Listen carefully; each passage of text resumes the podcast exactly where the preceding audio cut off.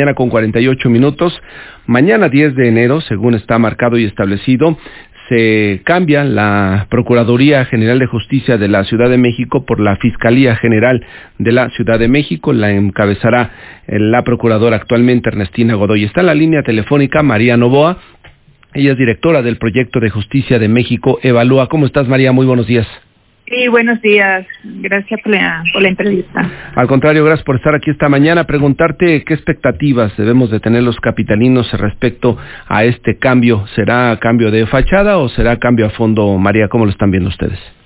Sí, pues bien, eh, para nosotros el proceso que se ha dado a nivel de la Ciudad de México eh, de esta transición de Procuraduría a Fiscalía es un proceso que eh, es un referente en términos de que desde un inicio de hace dos años, cuando se estuvo todo haciendo toda la definición, nos generó grandes expectativas en términos de que era un proceso un poco más ordenado a como se habían hecho en otras partes del país, además inclusive de la Fiscalía General de la República.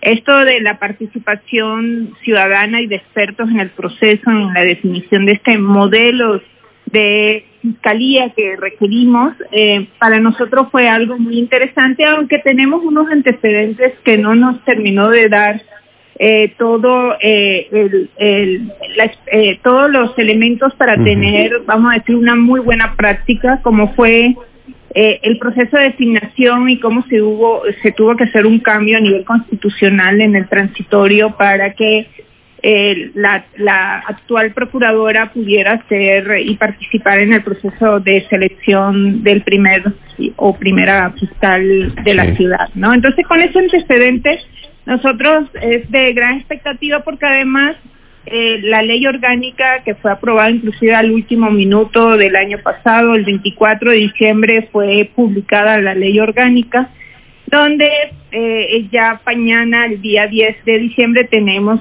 el, inicio del funcionamiento, el primer día de la Fiscalía de la Ciudad de México. Sí hay unos, unos puntos importantes muy próximos que para nosotros eh, va a ser un insumo y una información eh, esencial para saber cómo va a trascender si sí, sí va a ser un proceso que no nada más se va a quedar en forma nominativa, sino que sí efectivamente vamos a tener transformaciones en, la Procuración de Justicia de la ciudad. Y es porque inmediatamente, el primero de febrero de, este año 2020, eh, la titular de la Fiscalía va a tener que presentar ante el Congreso de la ciudad el plan eh, eh, de política criminal, ¿no?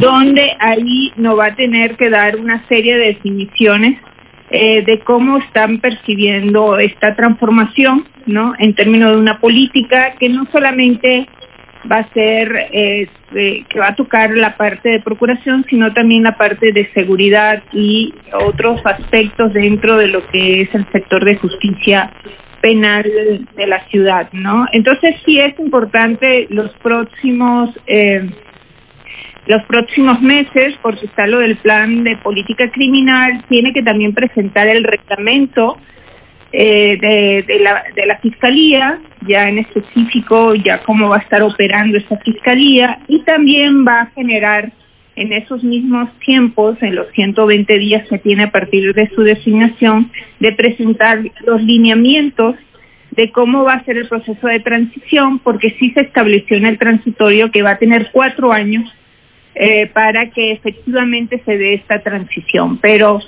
sabiendo las grandes eficiencias que tiene la Procuración de Justicia de la ciudad, pensamos que los primeros dos años de estos cuatro años son importantísimos para lograr ver cambios de transformación profunda de la Procuración de Justicia. Cuatro años habrá que esperar entonces para que este proceso de transformación de Procuraduría Fiscalía pues vaya dejando resultados. Creo que dentro de lo inmediato que se debe de atender es eh, contratar personal sumamente capacitado para que vaya atendiendo eh, los eh, procesos de transición en las diferentes instancias, ¿no?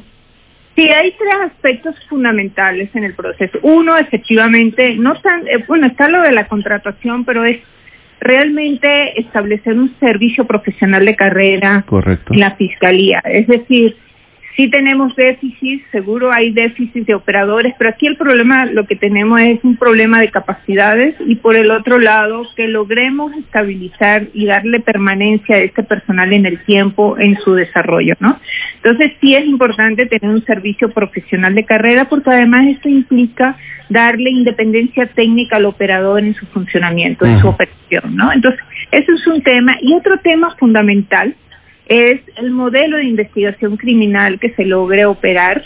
Y aquí es muy importante porque uno de los aspectos más deficientes que tiene la, Procuración de Justicia de la ciudad frente al sistema penal acusatorio, que es esta reforma que se dio en el 2008, es que no tiene un modelo de investigación criminal capaz de lograr los estándares probatorios que te exige este sistema, ¿no? Entonces, este es otro aspecto y un tema que es muy importante que tiene la ley orgánica que fue a partir de este, este año de definiciones que se dio en el 2019, que es esta parte de cómo lograr atender a la víctima y todo el proceso de denuncia, cómo se logra ser eficiente para que el ciudadano tenga mayor confianza en esta institución y logre denunciar los delitos y que tenga una respuesta efectiva de parte de la institución. El nivel de denuncias que se trae actualmente, o el porcentaje, mejor dicho, contra los delitos que se cometen es sumamente bajo, ¿no? Se sabe que la mayor parte de los capitalinos, si no es un delito muy grave, pues no acude al Ministerio Público porque no ve en la autoridad a alguien que le vaya a ayudar, sino que al contrario lo vaya a revictimizar.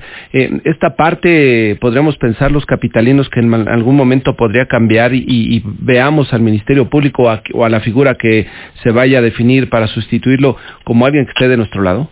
Así es, eh, tenemos una cifra negra impresionante. Efectivamente, el ciudadano de la ciudad no está denunciando. Tenemos un 96% de las denuncias no denunciados. Eh, y, creo que es un aspecto que la actual procuradora eh, y mañana la primera fiscal tiene como una prioridad, ¿no? Cómo eficientar este proceso de denuncia, de hacerlo mucho más accesible al ciudadano, ¿no? Y que se logre generar incentivos positivos para que logremos denunciar. Sí es necesario que se denuncie porque es la información primaria que se requiere para poder activar procesos de inteligencia y, y procesos de persecución penal efectiva de fenómenos criminales muy presentes que tenemos en la ciudad, ¿no?